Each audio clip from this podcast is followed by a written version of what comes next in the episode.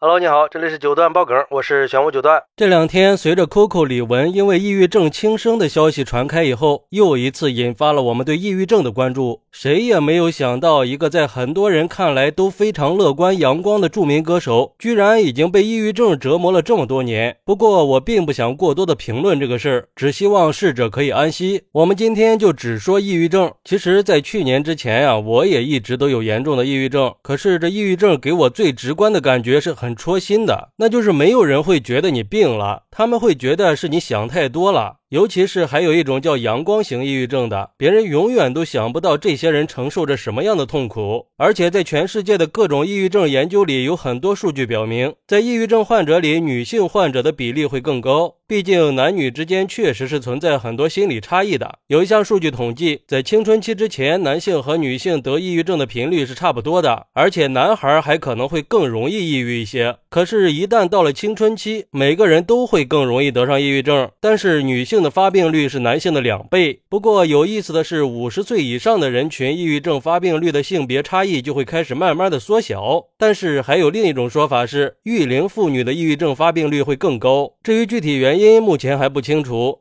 而且，根据弗吉尼亚联邦大学弗吉尼亚精神病学和行为遗传学研究所主持的一个实验来看，这个实验对几千对异性双胞胎进行了长期的追踪研究。研究报告显示，他们在性别差异上所做的努力非常不成功，到目前为止还没有出现重大的差异。不过，在这项研究里，发现了男性和女性在逆性反应方面的明显差异。女性有可能会在压力水平比较低的情况下产生抑郁。说白了，就是男性比女性承受的压力更多，而女性对社交危机的反应会更强烈。女性会更容易思考一些让人不安的情况，会一遍又一遍地反复思考消极的想法和感受，尤其是和人际关系有关的方面。女性更容易陷入绝望和绝望的恶性循环。同时，激素水平对女性的影响也比男性更大，这是生物学赋予女性对人际关系的高度敏感。这些可能是导致女性抑郁症发病率比男性更高的重要原因而对于抑郁症的问题，有网友认为，其实有时候啊，这开朗的人他未必就看得开，而安静的人也未必就会抑郁。我身边就有朋友因为抑郁症自杀的，他们都有一个共同点，突然就自杀了，让你永远都想不到他们会是抑郁症患者。比如说，我一个高中同学，在我的记忆里啊，他应该是个没有任何烦恼的人，一直都很替别人着想，喜欢帮助别人，整天笑呵呵的。一直到高中毕业以后不到一年，听说他自杀了，并且在学校的储物柜里找到了他的遗书。他表达了自己总是付出那么多，但是却得不到一点回报。他突然觉得这一切都很无趣。所以，如果身边的朋友表现出了抑郁，别再说他们矫情了，多给他们一点时间来调整，少一点催促和功利化，多给他们一点耐心。最可悲的就是所有人都认为抑郁症人群没有病，认为他们就是想多了矫情。是啊，确实是这样的，很多人都会有这种误解。严谨的说，应该是抑郁情绪它不是病，但抑郁症肯定是病，因为很多抑郁症患者呀都会有自伤、自残、自杀的心理，尤其是那种什么事儿都替别人着想的人，在平时相处交流的时候总是很活泼开朗，恨不得让别人都羡慕的那种。实际上，这个时候作为朋友就应该去认真的了解这个人了。如果说这个人是我们最好的朋友，那我们不应该只看到他想给你看到的一面，因为大。大多数有抑郁症的人都是很关心别人，并且他们非常渴望付出可以得到回报。有时候随便一句不经意的话，可能对他们来说那都是致命的呀。这种心态的转变一定是快的超出你的想象的，因为他的心理可能已经够糟糕的了。这种时候，他们在心理上就非常容易出现这种情况。这个时候也是他们最脆弱的时候，所以永远不要相信一个开朗的人在自己独处的时候还会是阳光的。最后也呼吁所有人都可以关注抑郁症。关注我们身边的每一个人，让我们的身边尽可能的少一点悲剧发生。好，那你认为的抑郁症患者是什么样的呢？快来评论区分享一下吧！我在评论区等你。喜欢我的朋友可以点个订阅、加个关注、送个月票，也欢迎点赞、收藏和评论。我们下期再见，拜拜。